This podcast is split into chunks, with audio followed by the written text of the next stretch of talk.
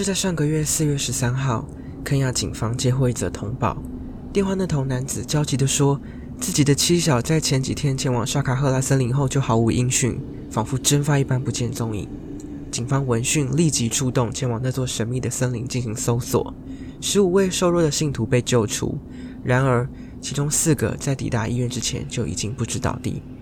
但警方不知道的是，在那座森林之下，其实还有上百位因绝食而死的尸骨正等着他们。各位听众好，欢迎回到心理知识库。今天的主持人还是我小扁。今天就让我们来深入了解最近当红的肯亚邪教事件，以及邪教常用招数背后的心理机制。回到今天要谈的主题，肯亚的马林迪邪教。我想说的是，有关这部分的资料其实非常庞杂，它不像琼斯镇、社里教那些有别人整理好的懒人包。关于整个事件的来龙去脉，其实也是众说纷纭。今天的内容主要整理自肯亚发行量最高的独立媒体 Daily Nation 网站上的报道。如果有任何与事实不符的内容，再麻烦听众在留言区指正。首先，我们先来聊聊这起事件的主人翁保罗·麦肯齐 （Paul McKenzie），。我想我后面就直接叫他保罗好了。保罗在一九七三年出生于肯亚东南边的小村落。在十个兄弟姐妹之间排行老五的他，是大家公认既安静又听话的乖孩子。他和其他兄弟姐妹十分亲近，彼此之间总是互相关照着。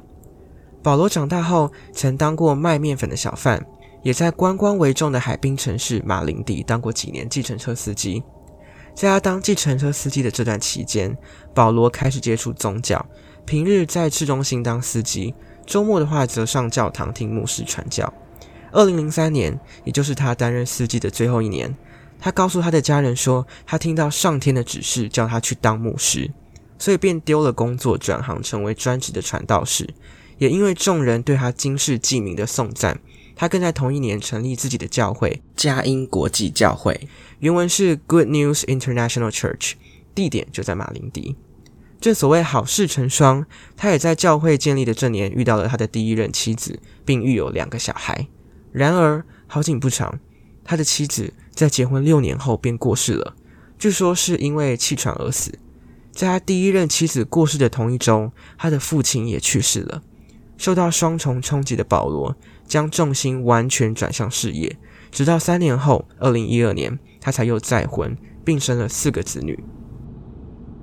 时间快转到二零一六年，保罗买下当地的电视台，用来宣传教义。虽然这个电视台在没经营多久就被当地类似台湾 NCC 的委员会以散播激进教义为由禁播，隔年他和他的妻子 Joyce 也因为激进教义被捕。虽然后来以五十万肯雅先令，也就是大约十万新台币保释，但 Joyce 在被捕之后身体状况每况愈下，在保释三周之后，他的妻子也去世了。值得一提的是，这其实并不是保罗第一次被抓。在他当司机还有牧师的这段期间，前前后后也被捕了好多次，但最终不是因为证据不足释放，就是以保释脱身。其实故事说到这里就已经有够多疑点了。举凡当初他收到上天消息叫他当牧师这个部分十分荒唐。此外还有我们的保罗到底怎么会有那么多钱可以来用？当初买地建教会要钱，买电视台也要钱，被捕保释也要钱。而这个对于一个只当过计程车司机还有面粉小贩的他，根本是一笔巨款。重点是他也不可能从信徒那边筹到这么多钱吧？这些信徒就是因为他当初济贫的善行而跟随他，信徒自己都养不活自己了，怎么还有余钱可以来捐献呢？就算有，应该也是微乎其微。除此之外，明明保罗有这么多前科，为什么每次被捕都还能用钱脱身？正义的价值在肯雅警方的眼中到底有多少？难道有钱真的好办事吗？回到正题，二度经历丧妻之痛的保罗，荷包里也所剩无几。在二零一九年遇到他的第三任妻子 Roda 后，他就搬离马林迪，也收掉教会。在那之后，他的家人就鲜少听到他的消息了。离开马林迪的保罗究竟去了何方？根据目前的证据推测，大概就是这次邪教事件的案发地点——萨卡赫拉森林。前面有提到保罗曾数次因为激进教义被捕，现在我们就来看看这些教义到底有多邪门吧。有关教义的资料，我参考了 BBC 的一则报道，大概可以归纳成以下四点：禁食、禁教育、禁医疗以及末日理论。现在谈谈禁教育好了。保罗认为教育是邪恶的。那些教育家的重点根本不在传授教育，而是在敛财。买文具要钱，买课本要钱，受教育也要钱。但你投资的真的跟你的报酬等值吗？对于连下一餐都不知道有没有的贫穷家庭，用教育翻身这种说法似乎不太可靠。这的确是一个十分站得住脚的观点。保罗针对这些依奉教义不去上学的学生，当然也有应对措施，那就是让他们继续待在他的机构当中被洗脑。虽然我看的资料中是写保罗会提供基础教育给那些孩子，但实际上在上什么不得而知。接着，禁医疗。保罗认为医生是一个违背上帝旨意的职业，若叫有生命去投靠医生，就是犯下一件不虔诚的禁忌。保罗的禁医疗思想主要针对妇女还有小孩，那些怀孕的妇女不应该去医疗机构生产，小孩出生之后也不应该让他接受疫苗。那那些怀孕诅咒的妇女应当去哪里产下自己的孩子呢？可想而知，当然是去找保罗这位自称能与上帝直接沟通的牧师，会利用各种神力让你顺利生产。如果离癌，他一样会用各种招数将肉瘤取下。这些神迹在巷弄之间传开，许多人也因此纷纷上前投靠。这种展现神机作为吸引信徒的方式，其实在邪教当中并不罕见。举凡保罗牧师师承的对象，威廉·伯兰汉 （William Branham） 即是一例。威廉牧师呢，是二战后相当出名的一位美籍信仰治疗师。他在当时发起的康复复兴运动 （Healing Revival） 轰动全球，每场运动都高朋满座。当时甚至还横跨大洋到印度、南非及欧洲各国举办活动。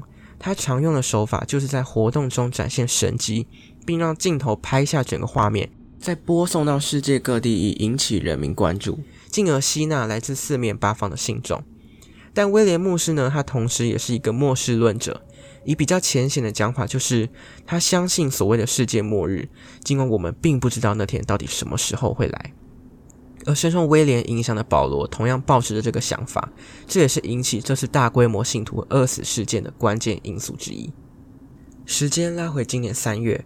保罗因涉嫌怂恿一对夫妻让自己的小孩饿死，甚至唆使他们亲手勒死自己的孩子，而被警方逮捕。但后来可想而知，一样靠着金钱的力量保释。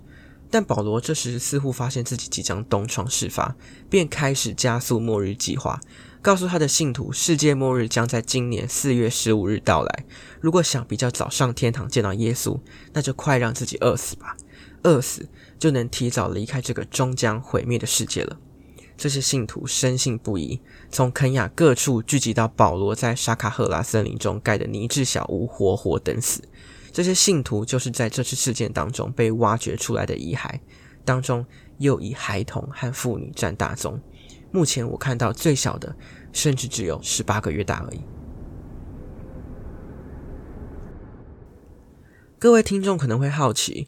为什么保罗要让信徒聚集在沙卡赫拉森林这个离马林迪市中心有六十公里远，相当于台北到新竹直线距离的偏僻地方呢？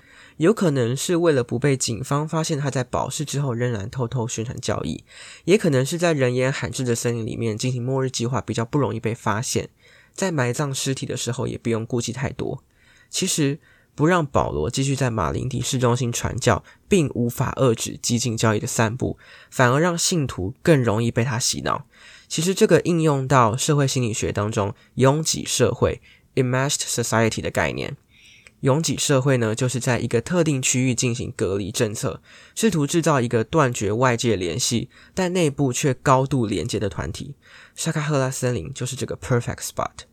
这样的内团体会使得成员之间的社会感染更明显，团员之间会自动、无意识、非刻意的模仿社会中其他分子的行为、情绪以及思维，又再加上人有服从权威的轻信，这让保罗的邪门教义和思想能更加快速的升值在信徒的脑中。而拥挤社会也会造成团体激化的现象，也就是在这个封闭的团体当中，决策的结果会比起独立一人的决策结果还要更加的偏激。这不仅导致整个邪教的成员更趋极端，也强化了拥挤社会的排外特质，让保罗和他的信徒不仅是地理位置上远离其他社会，连心理上也完全排斥他人的思想还有行为。回到事件身上，截至五月十四号为止，已知有超过两百名信徒身亡，其中大部分是死后被潜埋在土中。但也有少部分是在营救过程当中因挨饿太久而死亡。这起事件看似就是一群信徒生性教义而让自己活活饿死的事件，但一百多具尸体的验尸结果可能让事件的成因有了不同的解释。在验尸报告当中，发现许多挖出的尸体在生前就有受到外力窒息而死的迹象，甚至有一些尸体体内的器官竟然离奇的消失了。关于这部分的新闻还没有到很多。保罗让信徒饿死的动机也没有定论，是为了器官贩卖，还是另有其他隐情？这尚待检方的调查。我目前就不先胡乱推论了。虽然这起事件造成多人身亡，但幸运的是，有七十位信徒在饿死之前被成功救出，有十四组家庭也透过 DNA 比对的方式再次相聚。肯亚总统也说将严拟相关措施，以解决肯亚层出不穷的邪教问题。同时，也希望大众不要以偏概全，让这些邪教败坏肯雅在宗教上的名声。目前，检察官主要调查的对象除了保罗和他的教友以外，还有保罗的现任妻子，也就是前面说的第三任妻子 Rhoda。他们在怀疑 Rhoda 可能在邪教中担任类似 HR 的职位，负责招揽新信徒以壮大教会。另外，还有一位牧师奥德罗也被怀疑与这起事件有关。他因为之前一些涉嫌谋杀的行径，被认为有些尸体可能其实是他的信徒，而并非全然都是保罗所造成。检方也在验尸报告出来后，怀疑保罗和奥德罗之间的金钱交易，两人私下可能有人口贩卖或是器官贩卖等金钱往来，但这都还需要进一步的证据。有关马林迪邪教事件，目前就先讲到这里。其他后续还要等相关证据出来才能确定。整理这起事件其实花了我很多时间，但也透过一则又一则的新闻，让我能像侦探一样抽丝剥茧的探究这起事件的前因后果。我们的一生当中不免都会遇到各式各样形形色色的社会团体，如果一开始足够谨慎的话，当然也不会落入这样的险境。在马林迪邪教事件中。那些信徒从入教到逐渐被激进教义洗脑，最后完全让自己的生命掌控在保罗的命令之中。对于这些面对深陷在教义当中无法自拔的人，身为外团体的我们又该如何劝退他们呢？从心理学的角度来反思，或许可以尝试消除拥挤社会的影响。所谓消除拥挤社会，并不是直接叫他们离开那个团体。前面有提到。拥挤社会就是内部高联系、外部无联系的状态。因为团体激化，我们很难去降低内部联系，这时不如就提高外部联系，也就是加强外部社会与他们的连结，像是给予陪伴与接纳，让彼此之间不要完全断绝音讯，说不定就能让他们用外团体的视角重新审视内团体的思想与行为，进而自发性的离开那里。